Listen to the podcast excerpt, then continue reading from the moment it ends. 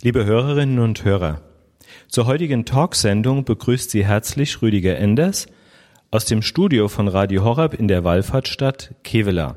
Schön, dass Sie wieder eingeschaltet haben. Radio Horab ist am Wochenende zu Gast in der katholischen Gemeinschaft der Seligpreisungen im Herz-Jesu-Kloster in Uedem am Niederrhein im Bistum Münster. Wir freuen uns auf die bundesweite Übertragung am Samstag um 18 Uhr, zunächst der gestalteten eucharistischen Anbetung und danach um 18.30 Uhr zur Übertragung der heiligen Messe aus der Klosterkapelle. Das geistige Programm beginnt bereits um 15 Uhr mit einem Vortrag. Wir laden Sie alle ganz herzlich ein, an diesem geistigen Nachmittag teilzunehmen und freuen uns auf die Begegnung mit Ihnen. Das Programm endet nach der Heiligen Messe mit der Einzelsegnung. Pater Michael Janieling wird diesen Gottesdienst zelebrieren und das geistige Angebot vorbereiten. Ich bin hier in der Gemeinschaft in Uedem mit Schwester Esther und Pater Michael, die ich beide sehr herzlich begrüße, um Ihnen die gastgebende Gemeinschaft und das Angebot eingehend vorzustellen. Ich möchte das Interview zunächst mit Ihnen, liebe Schwester Esther, beginnen. Sie sind nicht gebürtig vom Niederrhein und noch nicht lange hier in Uedem, was ja nicht weit von Kevela entfernt liegt. Zunächst die Frage, was führte Sie in die Gemeinschaft? Danke, das ist eine sehr gute Frage. Ich bin gebürtig aus Frankreich und ähm, kenne die Gemeinschaft der Seligpreisung aber schon von klein an. Die Gemeinschaft ist ja in Frankreich äh, entstanden und ich bin dann 2005 in die Gemeinschaft eingetreten. Könnten Sie unseren Hörerinnen und Hörern die Gegend des Niederrheins, so wie Sie sie erleben, hier vielleicht ein bisschen beschreiben? Ja, also es ist eine wunderschöne Gegend hier. Natürlich der Rhein fließt nicht weit, äh, kann schön Fahrrad fahren, besonders im Sommer. Und es gibt auch viel Wald. Also Natur ist hier wichtig und es ist eine sehr erholsame Gegend, würde ich so sagen. Die Sommer sind besonders schön hier. Ja, herzliche Einladung hier in das Haus auf der einen Seite oder aber auch einmal nach Kevela. Was gefällt Ihnen denn persönlich hier besonders gut? Die wunderschönen Sonnenuntergang. Also da hat man immer sehr, sehr schöne Farben am Himmel, besonders im Sommer die Abende. Und natürlich, dass wir eben so nah an Kevela sind, das schätze ich auch ganz besonders. Wie kam es denn dazu, dass die Gemeinschaft der Seligpreisungen heute in diesem Haus nicht nur wohnt, sondern auch regelmäßig viele Gäste hier empfangen und begleiten darf. Ja, also das Kloster hier, Herz-Jesu-Kloster, war ursprünglich ein Kloster von den Heimsuchungsschwestern. Äh, das ist ein bisschen über 100 Jahre alt. Und äh, die Schwestern vor etwa 20 Jahren haben gemerkt, dass sie alle älter wurden, dass sie auch nicht mehr so viel Nachwuchs hatten, waren nur noch sechs, sieben Schwestern. Und dann haben sie gemerkt, sie wollen ähm, umziehen und eine neue Gemeinschaft hier ein, dass, dass das hier weitergeht, dass auch das geistliche Angebot, dass das Gebetsleben hier weitergeht, war ihnen sehr wichtig. Und eine Nachbarin, die hier direkt hinter dem Kloster wohnt, kannte unsere Gemeinschaft sehr gut und hat sich gedacht, ach, das wäre doch was für die und hat uns dann also die zwei Gemeinschaften in Verbindung gebracht, so dass wir tatsächlich vor 20 Jahren hier eingezogen sind. Wo war denn die Gemeinschaft davor untergebracht und was waren so die Überlegungen, ein so großes Haus auch zu übernehmen? Also die Gemeinschaft der Seligpreisung gibt's in Deutschland schon seit äh, 86.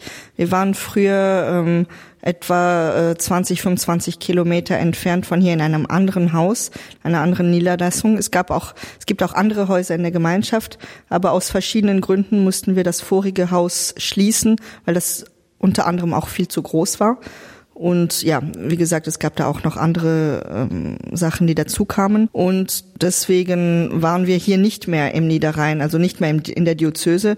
Und diese Nachbarin, die uns sehr gut kennt, ihr war es wichtig, dass wir zurückkommen. Und so hat sie uns dann zurückgeholt.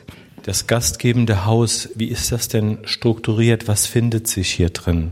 Also wir haben hier etwa ähm, 35 bis 40 äh, Empfangsmöglichkeiten Zimmer. Unser Hauptangebot sind Seminare, das heißt, wir haben ein Jahresprogramm. Etwa einmal im Monat gibt es da eine Veranstaltung mit einem bestimmten Thema. Äh, entweder ein Wochenende, manchmal auch ein bisschen längere, äh, über vier Tage, fünf Tage. Und man kann sich dafür anmelden. Einmal im Monat gibt's auch diesen Mariensamstag, den Sie dann auch äh, dazu äh, schalten können mit einem Vortrag, mit äh, der Messe, mit Anbetung und natürlich auch mit Begegnung, Kaffee und Kuchen. Und man kann auch einfach äh, als Einzelperson ein paar Tage hier im Kloster verbringen für persönliche Exerzitien, für eine Auszeit oder eine Zeit einfach mit der Gemeinschaft. Manchmal kommen auch junge Leute, um ihre Prüfungen und das Studium vorzubereiten, ähm, sowas. Und Sie haben auch einen großen, schönen Garten dazu. Also man kann hier auch Erholung finden, oder? Auf jeden Fall. Wir haben wirklich das Glück, einen wunderschönen Garten zu haben, wo man gut spazieren gehen kann, wo man sich Zeit nehmen kann.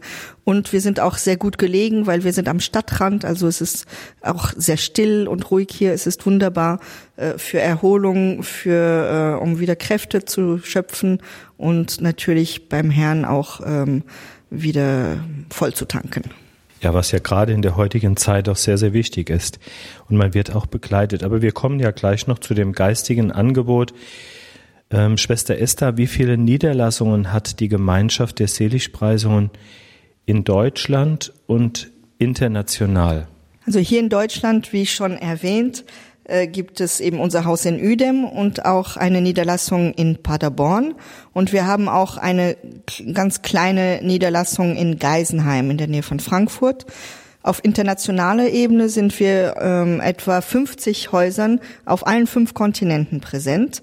Ähm, Im deutschsprachigen Raum haben wir auch noch ein Haus in Zug in der Schweiz. Haben diese Häuser denn unterschiedliche Ausrichtungen, was das programmliche Angebot angeht oder die seelsorgliche Begleitung? Ja, jedes Haus ist da wirklich ganz, ganz unterschiedlich, ähm, je nachdem, wofür wir berufen worden sind. Meistens sind das die Bischöfe, die unsere Gemeinschaft in ihr Bistum äh, gerufen haben, mit einer bestimmten Mission. Äh, in Europa ist das hauptsächlich äh, Evangelisation, Verkündigung des Glaubens und des Wortes, sei es wie hier mit Empfang, Seminaren und solchen Angeboten. Ähm, in Afrika haben wir mehrere Häuser, da haben wir zum Beispiel ein Krankenhaus oder ein Haus, wo man sich um äh, junge alleinstehende Mütter kümmert also ein bisschen mehr auch äh, schaut um die Armen, um die Kranken und so weiter. Im Vietnam zum Beispiel haben wir ein Haus äh, mit Waisenkindern, wo 90 Waisenkinder auch betreut werden und bis zu ihrem 18. Geburtstag begleitet werden oder mit Berufausbildung und so weiter. Also ist ganz, ganz, ganz unterschiedlich die Mission von einem Haus zum anderen. Wenn wir das Haus in Paderborn uns zum Beispiel mal anschauen, das richtet sich inhaltlich ähm, vor allen Dingen an junge Menschen, oder? Ja, ganz genau. Also ihr Schwerpunkt sind äh, junge Leute, Studenten und auch Familien. Äh, Familien mit jungen Kindern, die machen zum Beispiel einmal im Monat so einen Familienbrunch-Messe mit, wo die Familien dann auch zusammenkommen. Sie haben verschiedene Angebote für junge Leute, sei es für ein paar Tage, sei es Wochenende oder man kann da auch äh, für längere Zeit mitleben, machen auch Unterscheidungsexerzitien für Leute, die sich die Frage der Berufung stellen, sowas. Wo kann man sich denn informieren? Es gibt ja mit Sicherheit einen schönen Internetauftritt. Wo findet man denn Informationen, Detailinformationen zu den Seligpreisungen? Ja, heutzutage findet man ja alles auf Internet. Das ist wunderbar. Deswegen, ähm, das Einfachste ist einfach Gemeinschaft der Seligpreisungen. Da findet man schon einiges. Es gibt eine internationale Homepage für die große Gemeinschaft, wo man alle möglichen Häuser der Gemeinschaft findet, die Adressen, wer was macht und so weiter. Aber natürlich haben wir auch jedes einzelne Haus eine eigene Internetseite. Hier in Udem lautet sie seligpreisung.udem.de. Aber wenn man einfach nur angibt, Seligpreisung Udem, dann findet man uns auch. Und dasselbe für Paderborn. Seligpreisung Paderborn findet man uns sehr schnell. Bevor wir zur Entstehungsgeschichte kommen, die Frage, wie vernetzen Sie sich eigentlich? Gibt es regelmäßige Treffen auf internationaler Ebene? Und wie viele Menschen sind in den Seligpreisungen international gesehen? Oh, das ist eine gute Frage. Man fragt uns oft, wie viel sind wir? Wir sind etwas mehr als 700 äh, definitiv engagierte Mitglieder. Aber mit, mit den Berufungen, die noch auf dem Weg sind, sind wir etwas über 900. Ich habe nicht den genauen letzten Stand. Natürlich treffen wir uns. Es ist schwer, äh, alle 900 oder wie viel wir sind da äh, auf einen Haufen zu bekommen. Das ist natürlich sehr schwer. Wir versuchen trotzdem regelmäßige Treffen zu haben. Und jetzt besonders seit Corona-Zeiten ist das wunderbare Mittel Zoom erschienen und wir haben sehr regelmäßig auch einfach Treffen über Zoom, äh, wo man entweder über ein bestimmtes Thema austauscht oder wo es verschiedene Infos auch weitergegeben werden oder ja, wo man sich einfach treffen kann. Das ist natürlich sehr, sehr wichtig auch, diese Verbundenheit. Bevor wir den Blick jetzt in die Anfänge hineinrichten, die Frage an Sie, Schwester Esther, wer oder was ist eigentlich für all jene, die Sie nicht kennen, die Gemeinschaft der Seligpreisungen? Ja, es ist immer schwer, so eine Gemeinschaft in zwei, drei Worten äh, zu definieren. Aber grundsätzlich sind wir eine internationale Gemeinschaft. Und das Besondere an unserer Gemeinschaft ist, wir bestehen aus drei Teilen, ähm, die aber alle zusammengehören, nämlich es gibt geweihte Brüder, geweihte Schwestern und Laien. Und alle drei machen die Gemeinschaft der Seligpreisung aus. Es ist also eigentlich wie so eine große Familie, könnte man sagen. Die Gemeinschaft hat die besondere Anerkennung als kirchliche Familie des geweihten Lebens. Was ist das und wie kam es dazu? Ja, eben das wichtige Wort in dieser Beschreibung ist Familie, würde ich sagen. Kirchliche Familie, das heißt, wir gehören zur katholischen Kirche dazu, sind von Rom anerkannt worden. Und Familie eben, das Schwierige war, wir sind so ein bisschen Sonderwerk und wir passten nicht ganz in die katholische Landschaft rein, weil da gibt's entweder die Ordensgemeinschaften, die klassischen, die man kennt, wie Benediktiner und ähm, Kapuziner oder Karmel und so weiter. Oder dann gibt's halt Ordensgemeinschaften, die viel äh, Missionswerke machen und ähm, Schulen betreiben, Lehrer waren oder im Krankenhaus arbeiten oder sonst was. Aber meistens waren das entweder Brüder oder Schwestern. Und bei uns ist halt diese Besonderheit, dass wir Brüder, Schwestern und auch Laienmitglieder haben und alle auf demselben Stand Mitglieder sind. Und deswegen äh, wurde dann ähm, diese besondere Auszeichnung kirchliche Familie des geweihten Lebens eigentlich für uns erfunden von Rom aus, was wir sehr schön finden. Und diese Anerkennung haben wir seit Dezember 2020. Wenn wir jetzt mal konkret in das Haus schauen, aus dem wir einen Gottesdienst übertragen. Hier gibt es Schwestern und Brüder und Laien. Wohnen die Laien mit hier im Haus oder treffen die sich regelmäßig? Wie ist der Zusammenhalt, die Zusammenarbeit, das geistige Leben gestaltet? Ja, also wie schon erwähnt, die Laien gehören genauso dazu wie die Brüder und die Schwestern. Einige wohnen tatsächlich vor Ort im Kloster, andere wohnen hier in Udem in, in, in einem Privathaus und manche wohnen ein paar Kilometer weiter weg. Äh, grundsätzlich bleiben sie sehr stark verbunden. Die meisten sehen wir täglich oder mehrmals wöchentlich. Ähm, andere, je nachdem, wo sie arbeiten und wie ihre Möglichkeiten sind, gerade und die Familienzustände sind, sieht man dann vielleicht einmal in der Woche oder alle zwei Wochen. Aber grundsätzlich ähm, sind wir alle sehr verbunden. Die Verbundenheit ist sowohl beim Gebetsleben, wo die mit uns äh, mitbeten, äh, wie auch bei der Arbeit. Es gibt Missionen und Arbeitssachen, die wir zusammen gestalten. Und natürlich gibt es auch immer Momente, wo wir alle zusammen ähm, eben geschwisterlich etwas unternehmen und zusammen sind. Zum Beispiel äh, Mittagessen oder es gibt immer wieder Momente, wo man zusammen isst, äh, wo wir uns zusammentreffen und so weiter. Und welche Wege führt denn einen Menschen, wenn er Mitglied werden möchte, Mitglied in dem Sinne jetzt ähm, geistiges Mitglied in einem in einer Gemeinschaft, in ihrer Gemeinschaft und vielleicht auch spezieller auch in diesem Haus? Ja, also der allererste Punkt, würde ich sagen, ist natürlich, ist es ein Ruf des Herrn. Also der erste Akteur von der Geschichte ist immer Gott.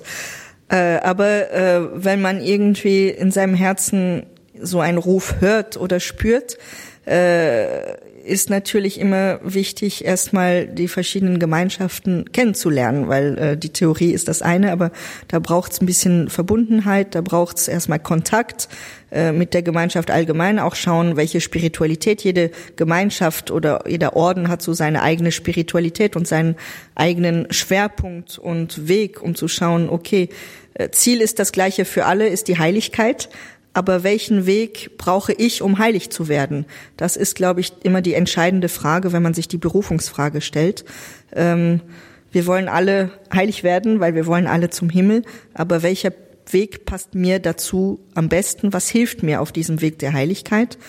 Und dann kann man natürlich zu uns in die Gemeinschaft kommen, hier besonders im, im Haus Üdem zum Beispiel. Wir haben ja auch diese Empfangsmöglichkeit und bei einem Seminar teilnehmen oder bei so einem Mariensamstag oder einfach mal für ein paar Tage hier mitleben.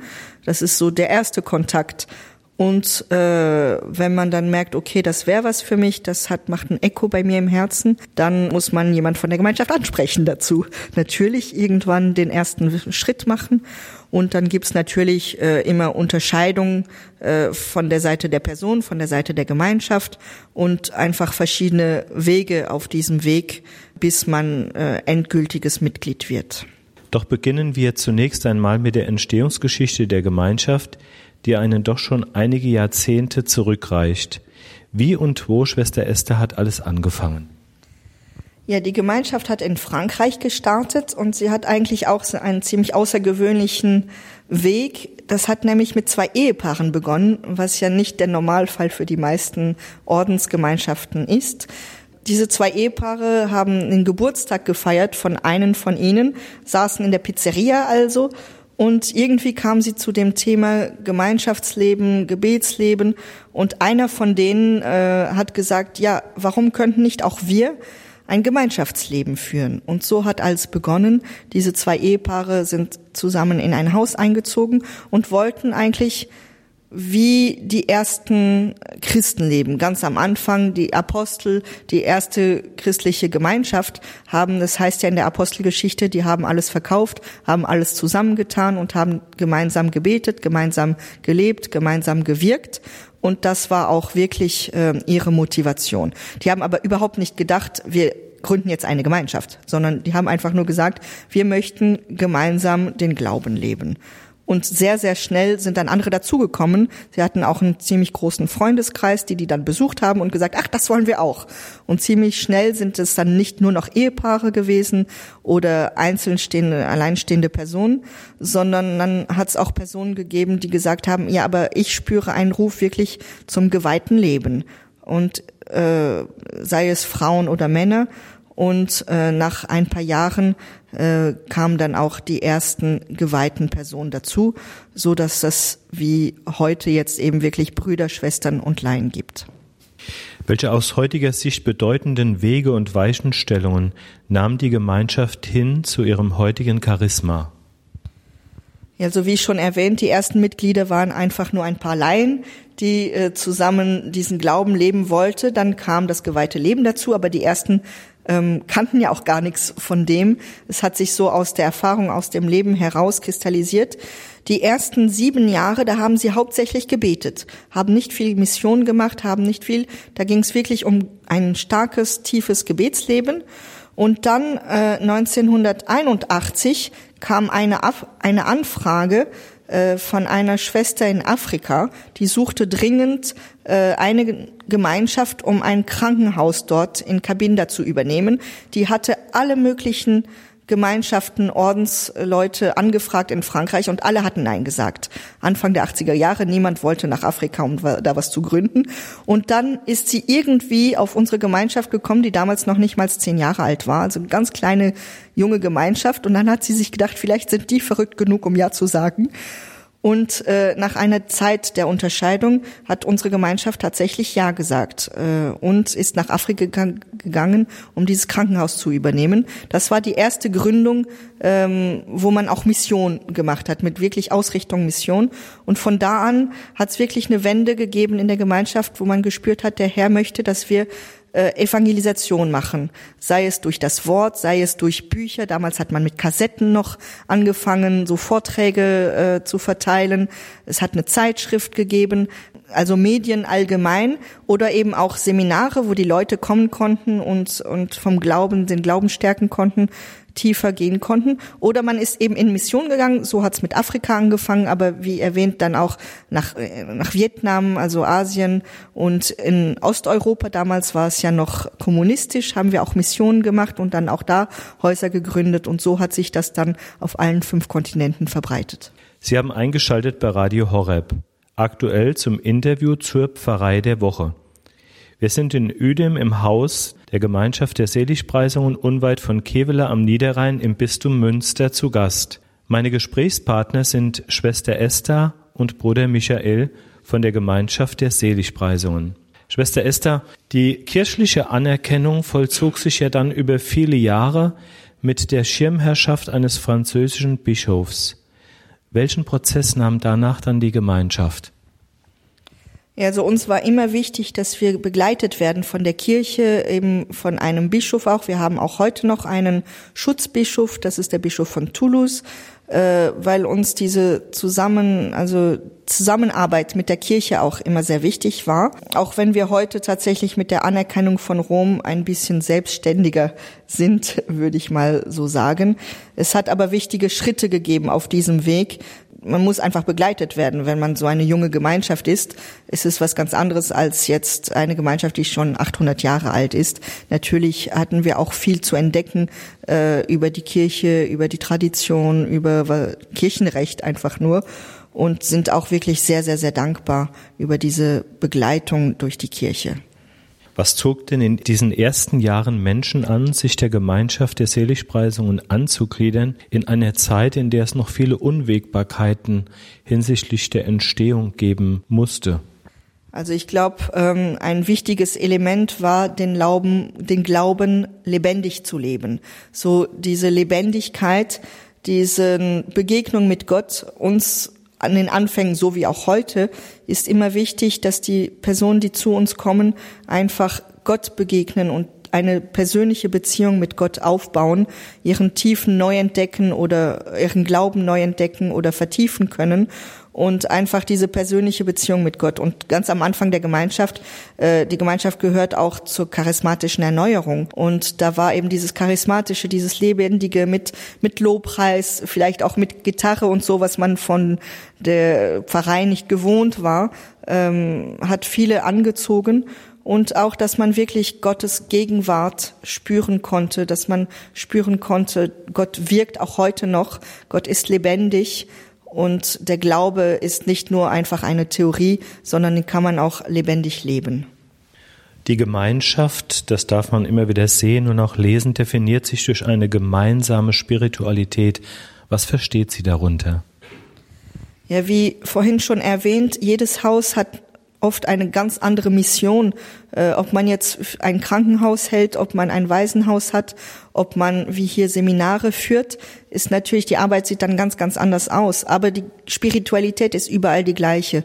Das heißt, wenn ich jetzt in ein anderes Haus der Gemeinschaft gehe, egal wo auf der Welt, finde ich mich zurecht, weil die Spiritualität bleibt dieselbe und auch die verschiedenen Mitglieder, ob man jetzt ein Bruder, ein Priester ist, eine geweihte Schwester oder ein Laienmitglied, hat man natürlich nicht den Leben, den gleichen Rhythmus im Alltag, aber wir leben alle von dieser gleichen Spiritualität. Da gibt's verschiedene Schwerpunkte, unter anderem Maria ist uns sehr wichtig. Das charismatische Leben, wie vorhin erwähnt, beten auch sehr viel für die Einheit der Kirche und deswegen auch das Ökumenische ist ein Teil unserer Spiritualität.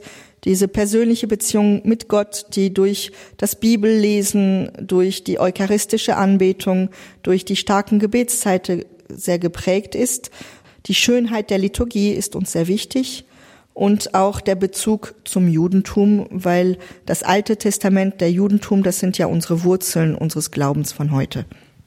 Sie sagten es eben, die Gottesmutter spielt für die geistliche Ausrichtung eine ganz zentrale Rolle. Warum? Die einfachste Antwort ist, die Gemeinschaft gehört der Mutter Gottes. Das wurde von Anfang an immer schon gesagt, das ist uns auch ganz wichtig. Wir stellen uns jeden Tag unter ihren schützenden Mantel äh, und wir sind davon überzeugt, Maria führt uns zu Jesus. Wenn man Maria und den Heiligen Geist hat, dann kann man nichts falsch machen. Sie sind in der katholischen Kirche beheimatet, pflegen die eucharistische Anbetung und das Rosenkranzgebet, den Lobpreis. An Samstagabenden erlebt man eine byzantinische Liturgie, haben eine ökumenische Offenheit, die mit der Feier des Schabbats ihre Wurzeln zum Judentum pflegt und sind auch der charismatischen Erneuerung verbunden. Habe ich das so richtig beschrieben und geht das alles an der Hand Mariens? wunderbar gesagt. Ich glaube, da ist alles drin und tatsächlich Maria ist die, die das alles verbindet, leitet und führt. Gemeinschaft Auch in der Vielfalt der Lebensstände und Berufungen ist eine Überschrift Ihrer Imagebroschüre. Wie sieht diese Vielfalt konkret aus? Wie wird sie gelebt? Äh, wie schon erwähnt, wir haben Brüder, Schwestern und Laien, aber wir haben deswegen auch natürlich Männer und Frauen. Wir haben junge und alte.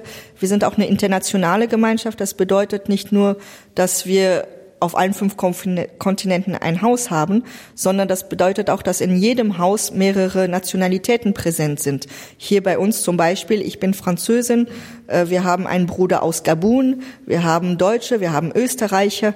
Diese Internationalität ist uns auch ganz wichtig. Das ist eine dieser Punkte der Vielfalt, äh, die wir leben können.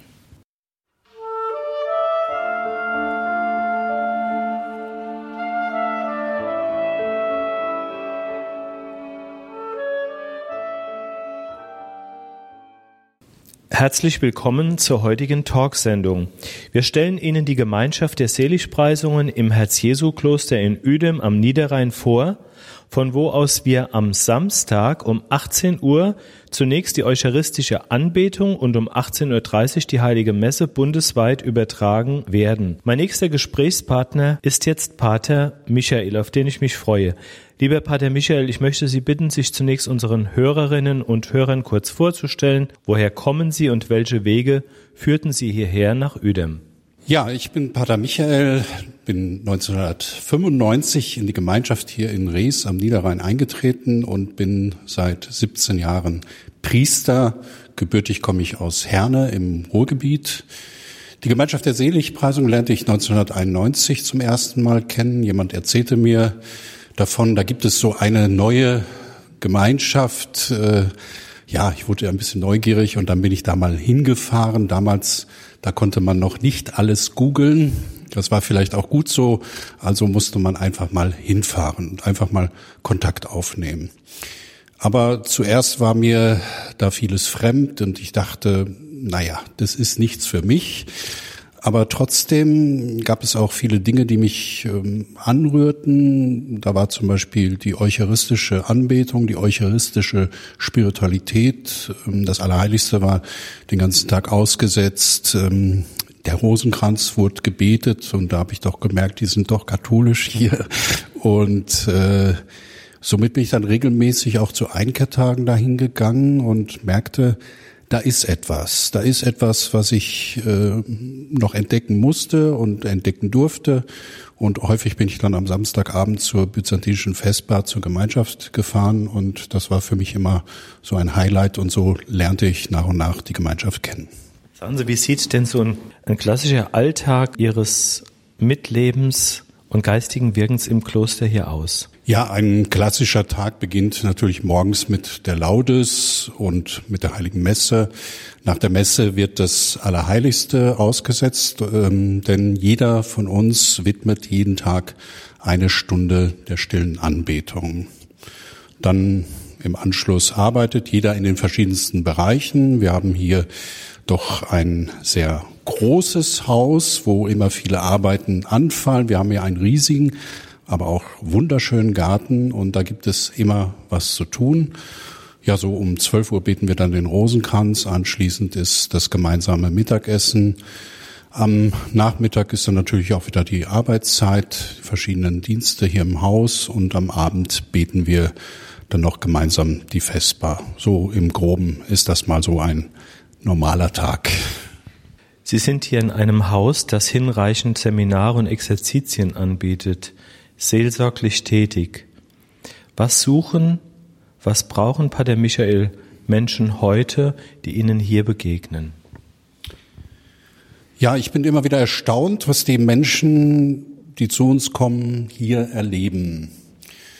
Also manch einer sagte mir schon mal so, ich brauche nur in die Tür hineinkommen, ich brauche nur die Tür aufmachen, dann spüre ich schon hier den Frieden. Ich bin dann immer sehr erstaunt, weil so im Alltag nimmt man das hier nicht immer so wahr. Aber ich würde sagen, die Menschen, die hierher kommen, die suchen einfach Gott. Sie suchen einfach Gott. Und wir sehen uns hier vor Ort nicht so sehr als einem, würde ich sagen, Bildungshaus, sondern wir wollen diesen Gott zuerst durch unser Leben bezeugen. Unser Haus trägt ja den schönen Namen Herz-Jesu-Kloster. Dieses Herz steht offen für die Liebe Jesu, für seine Freundschaft, die er uns anbietet. Und viele Menschen dürfen hier diese Erfahrung dieser Liebe machen. Sie sind für viele Menschen immer wieder gerne auch hier geistige Heimat, dieses Haus am Niederrhein, zu dem Sie kommen, um aufzutanken. Darüber sprachen wir ja eben. Was bietet das Kloster in Uedem konkret an Seminaren und Exerzitien an? Ja, jedes Jahr stellen wir ein neues Jahresprogramm zusammen. Wir versuchen immer mal auch etwas Neues auszuprobieren, etwas Neues zu wagen oder äh, schauen einfach einmal auf das, was die Leute jetzt in der Zeit vielleicht gerade brauchen, was gerade in dieser Zeit jetzt wichtig ist. Manche Seminare und Exerzitien sind dabei schon zum Highlight für viele geworden. Dazu gehört natürlich unser berühmtes Männerseminar, das jedes Jahr im Januar stattfindet. Das läuft jetzt hier schon seit 15 Jahren so ungefähr. Und da können wir immer darauf trauen, da ist unser Haus immer voll. Und es ist schon beeindruckend, wenn man sieht äh, in der Kapelle, wie 40 Männer beten und äh, sich über den Glauben austauschen und bestimmte spirituelle Themen vertiefen. In diesem Jahr haben wir auch wieder ein Fastenseminar in der Fastenzeit. Äh, die Kar- und Ostertage sind natürlich auch immer so ein Highlight, wo viele kommen und mit uns die Kar- und Ostertage feiern. Das Pfingstseminar über Pfingsten natürlich, da sind die Leute auch immer sehr berührt und es ist immer sehr sehenswert, wie der Heilige Geist wirkt. Der Niederrhein ist natürlich eine tolle Gegend zum Radfahren.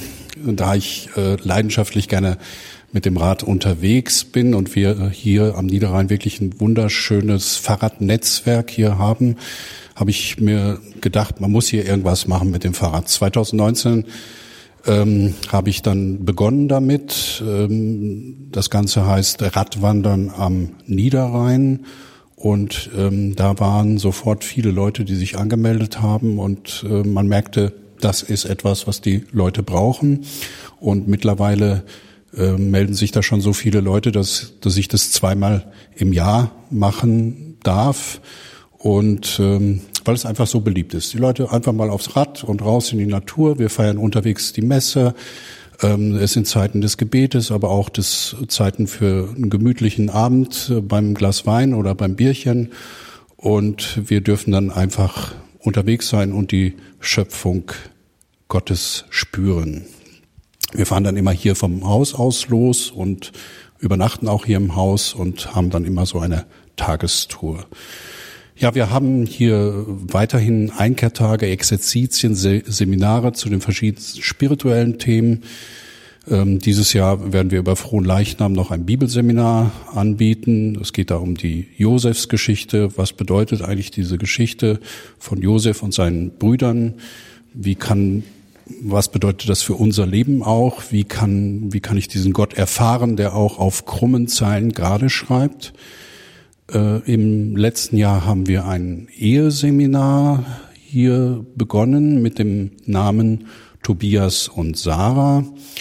Ähm, das ging sehr in die Tiefe und ich war jetzt nicht voll mit dabei, aber ich habe immer die Messen gefeiert und man konnte zusehen, wie die Paare ähm, sich veränderten, also im positiven Sinne.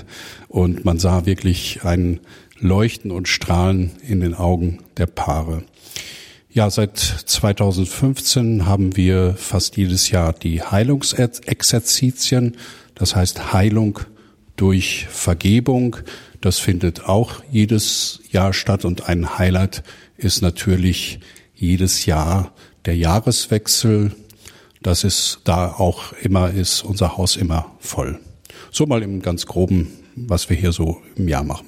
Nehmen wir uns die zwei Angebote nochmal kurz in den Fokus, über die Sie eben gesprochen haben, die Sie vorhin angeschnitten haben.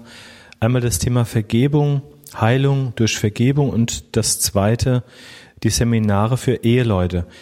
Heilung durch Vergebung, ähm, für wen ist dieses Seminar konzipiert und welche Erfahrungen machen Sie da? Ja, Vergebung ist sicher ein Thema, das jeden betrifft. Ein Leben kann eigentlich nur mit und durch Vergebung gelingen. Deswegen sicher ein Thema für alle. Es geht hier im Grunde um drei Bereiche. Die Versöhnung mit mir selbst, mit meiner eigenen Lebensgeschichte, dass man sich auch mal schaut, bin ich eigentlich versöhnt mit meinem Leben? Habe ich, habe ich mein Leben, mich selbst eigentlich schon angenommen? Zweitens dann auch die Versöhnung mit meinen Mitmenschen. Also wie ist meine Beziehung eigentlich zu den Mitmenschen? Bin ich versöhnt mit denen? Und äh, der dritte Aspekt ist die Versöhnung auch mit Gott. Bin ich wirklich mit Gott versöhnt? In diesen Exerzitien bieten wir Vorträge und Impulse an, die in dieses Thema hineinführen. Tägliche Begleitgespräche sollen bei diesem Prozess helfen und werden von den Teilnehmern als sehr wertvoll empfunden. Das heißt, jeder hat auch eine geistliche Begleitung, mit der gesprochen wird, geschaut wird, hingeschaut wird, wie da Heilung geschehen kann. Und gleichzeitig bieten wir dafür auch das Heilungsgebet an, auch die Sakramente der Heilung werden erklärt und werden angeboten, das heißt Krankensalbung und auch das Sakrament der Versöhnung. Ähm, und wir erhalten auch immer wieder Rückmeldungen von Menschen, dass diese Exerzitien ihr Leben nachhaltig verändert haben. Und das zweite wären dann die fünftägigen Seminare für Eheleute, ähm, was beinhalten die und was erleben Sie dort? Ja, wie gesagt, bei den Eheseminar war ich jetzt nicht dabei. Ich würde sagen, da gebe ich mal das Wort weiter an Schwester Esther und sie wird uns ein wenig darüber erzählen. Vielen Dank, ja. Ähm, ich, diese Eheseminare gibt's in Frankreich schon seit äh, über zehn Jahren und seit zwei Jahren haben wir halt die Arbeit gemacht, die auf Deutsch zu übersetzen. Das Prinzip ist immer das gleiche. Es sind zwei Vorträge pro Tag. Und zu jedem Vortrag gibt es dann Fragen, die jeder erstmal persönlich für sich bearbeitet und dann als Ehepaar nochmal zusammen durchspricht und dann mit einer Drittperson, also mit einer Begleitperson, nochmal ein Gespräch pro Tag. Und äh, Ziel dieser Exerzitien ist zu sagen, ähm, jedes Ehepaar hat in seinem Leben mal Krisensituationen, mal Probleme, mal wichtige Fragen zu besprechen und dass man nicht damit warten, dass es eben zur Katastrophe kommt oder dass die Ehe auseinandergeht, dass die Leute nicht mehr sprechen, sondern dass man das ein bisschen vorbeugen kann und vorher schon dran arbeiten kann. Das ist das eine. Und das zweite auch einfach konkrete Mittel den Ehepaaren zu geben, äh, damit sie eben wissen, wie geht's weiter, wie können sie ähm, wieder wieder versöhnt werden, falls es Versöhnung braucht, wie können sie diese Krisensituation überstehen und äh, ja eben um nicht zur Trennung zu kommen. Natürlich kann man diese Exerzitien auch machen, wenn man nicht gerade in einer Krisensituation sind. Ich denke, jedes Ehepaar hat zu einem Zeitpunkt den Bedarf, einfach sich mal Zeit für die Ehe zu nehmen. Sie haben eingeschaltet bei Radio Horeb.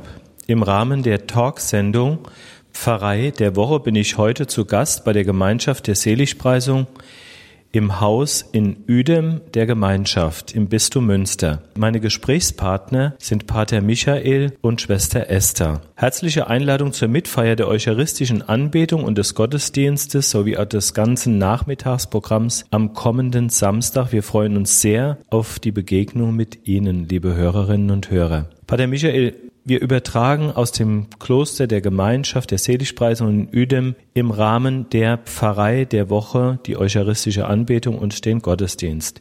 Sie nehmen vom Kloster aus, aber auch pfarrliche Aufgaben in Sonsbeck in einer benachbarten Gemeinde wahr. Ist das so?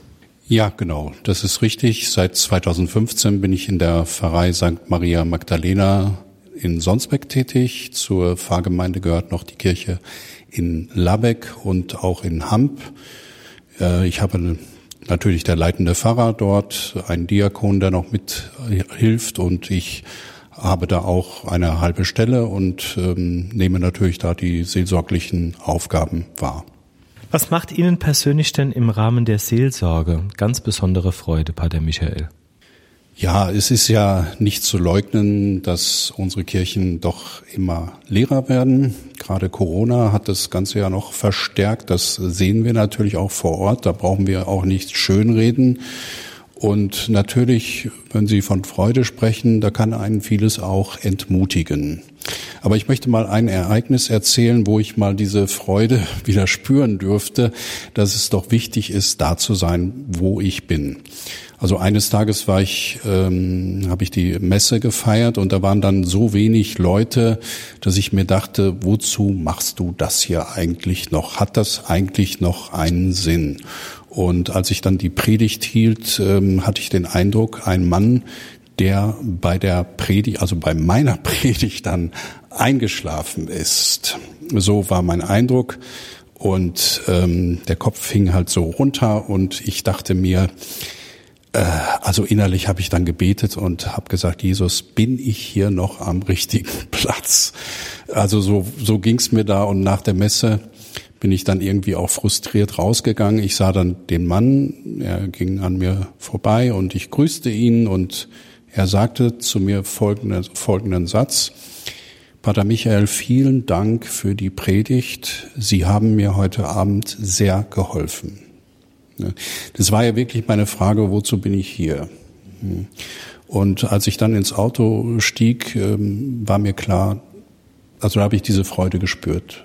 Wir, wir sehen oft nur das Großartige, das Tolle das, was glänzt, aber ich glaube, manchmal fehlt auch mir selber dieser Blick für, ähm, für die kleinen Dinge, für die kleinen Leute auch, die wir übersehen. Ich denke, man muss schon richtig hingucken und man darf die Hoffnung nicht aufgeben und äh, dann sieht man auch diese Freude, die muss man immer wieder auch suchen.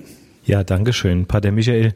Gott führt Menschen auf sehr unterschiedlichen Wegen und viele erkennen diese erst, wenn sie unterwegs sind. Könnten Sie uns bitte mitnehmen auf dem Weg Ihrer Berufung hin zum Priestertum? Ja, ich würde sagen, das ist eine lange Geschichte. Ich hatte eigentlich nie damit gerechnet, Priester zu werden. Nach der Realschule habe ich eine Ausbildung als Maler und Lackierer gemacht, habe also auf dem Bau gearbeitet und ähm, habe auch später als Geselle in dem Beruf weitergearbeitet. Durch meine Eltern und meine Familie bin ich schon äh, im katholischen Glauben groß geworden also ganz klassisch, man geht zur Erstkommunion, auch wir haben auch gebetet. Das war ja, ich bin eigentlich positiv mit dem Glauben groß geworden. Aber irgendwann im Jugendalter war für mich die Kirche nicht mehr interessant, wie das bei so vielen der Fall ist. Mein Kreuz, was ich, was über mein Bett hing, also was ich zur Erstkommunion eigentlich bekommen hatte, habe ich dann so mit 15 Jahren ganz bewusst abgehängt und habe es auch in den Papierkorb geworfen, habe gesagt, brauche ich nicht mehr, ist vorbei, ich brauche auch nicht mehr zur Kirche gehen, was soll das Ganze? Und natürlich, im Jugendalter will man zu den Freunden gehören, man macht allen Blödsinn mit. Äh, ja, man will einfach dazugehören, anerkannt sein bei den Freunden. Mein Vater war ein tiefgläubiger Mensch und ähm, er hat sehr darunter gelitten, dass seine Kinder halt nicht mehr so zur Kirche gingen und hat dann ganz im Stillen angefangen, eine, also einmal im Monat fast so mit dem Fahrrad eine Wallfahrt zu machen ins Münsterland nach Eggerode. Und er kommt auch da aus der Gegend gebürtig und hat dort äh, bei der Mutter Gottes dann immer für uns gebetet. Man muss wissen, diese Fahrt sind äh, mit dem Fahrrad sind 160 Kilometer hin und zurück. Und da ist er schon morgens um drei, vier Uhr losgefahren. Und wir haben da eigentlich nichts von mitbekommen, aber er hat da ganz einfach für uns ähm, gebetet. Er hat gesagt, sein größter Wunsch ist, dass die Kinder doch wieder in die Kirche gehen. Ähm, wie gesagt, ich hatte mit der Kirche da auch nicht mehr viel zu tun und ähm, nur, dass man das mal so sich vorstellt, ich hatte so einen alten Ford Taunus, Baujahr 1979, und da stand hinten auch drauf, lieber tot als langsam fahren. Das habe ich mir so, kann man sich gut vorstellen, aber trotz allem, der Herr klopfte dann irgendwie immer wieder an die Tür meines Herzens. Und da gab es viele Ereignisse, ähm, wo ich immer wieder, wo das hochgekommen ist, was ich als Kind eigentlich erlebt habe. Auch bei der Erstkommunion, wo ich einfach spürte, Gott ist da. Und da gab es viele Ereignisse, die mich immer wieder zum Glauben, mit dem Glauben auseinandersetzen ließen. Ganz entscheidend, also ganz grob, nur ganz entscheidend war dann wirklich eine Wallfahrt nach Medjugorje. Da war ich so 20 Jahre und dann dadurch begann ich dann wieder zu beten, regelmäßig zur Messe zu gehen, die heilige Messe zu besuchen. Und plötzlich war diese Frage da, willst du nicht Priester werden? Für mich war immer klar, eine Familie zu haben, aber plötzlich wuchs da etwas in mir, eine Sehnsucht auch, eine Sehnsucht, die, ja, die einfach auf, auf einmal da war und dann bin ich doch diesen, diesen Weg auch nachgegangen.